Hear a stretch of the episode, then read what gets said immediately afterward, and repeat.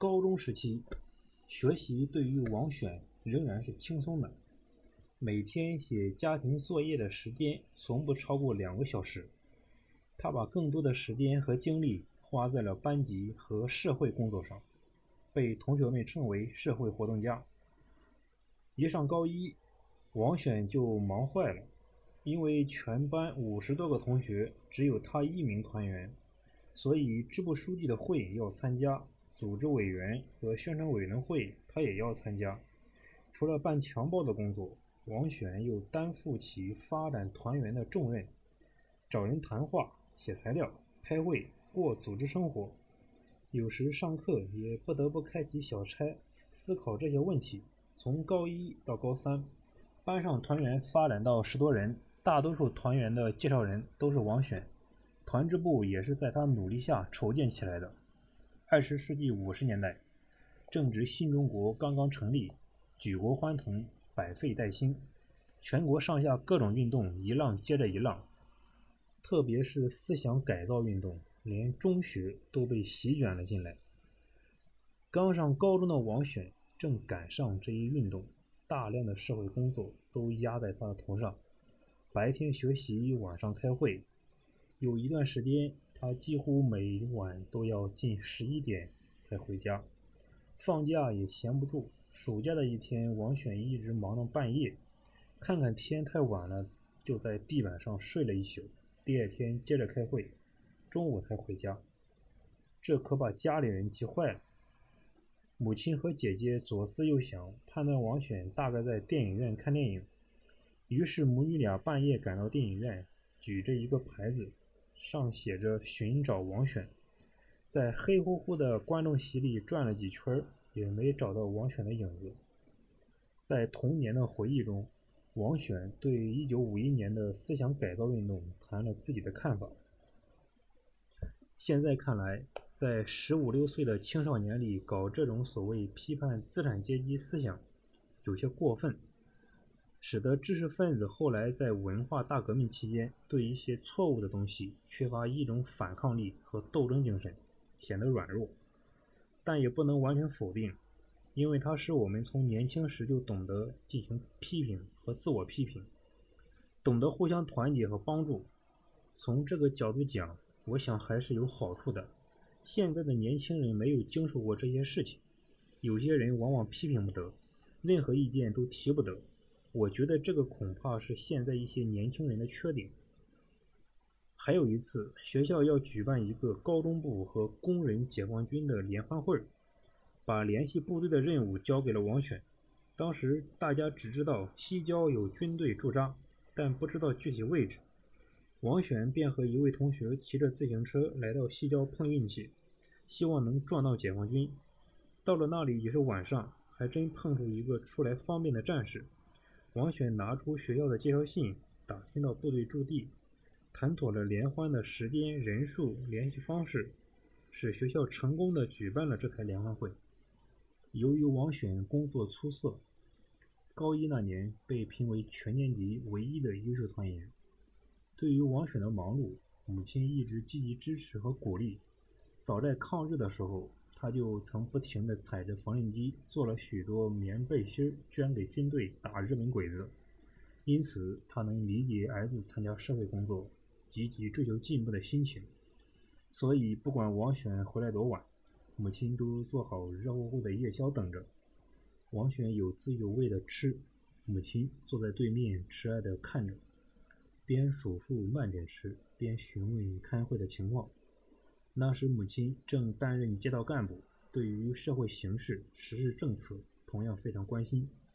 母子俩一个问一个说，有时说到很晚。除了社会工作，王选对班级工作也非常热心。多年来，母校的培养使王选对男模充满感情。他热爱母校，热爱班级，愿意为他尽自己的力量，并为这个集体取得的每一份荣誉而自豪。为了强健身体。母亲给王选买了一个篮球，他放学后经常和同学一起在操场上奔跑跳跃。南模中学篮球队的水平很高，在上海中学生篮球比赛中多年领先。王选上高二时，学校篮球队以五十四比十九的绝对优势，夺取了上海市中学联赛冠军。由于王选他们是五四届的，大家把这一胜利称为一九五四的绝对优势。瘦小个子的王选与同学们一起奔走相告，欢呼雀跃。高三的时候，为了庆祝国庆节，班上很多同学提议举办一个舞会。王选不会跳舞，甚至还有点保守。但是作为团支部书记，王选明白，一个好的学生干部，除了组织能力、交往能力，更重要的是必须懂得为别人考虑、为别人服务。他挽起袖子，搬凳移桌，布置会场。看到同学们翩翩起舞，王选高兴得合不拢嘴。从小学五年级被选为班长，直到大学毕业。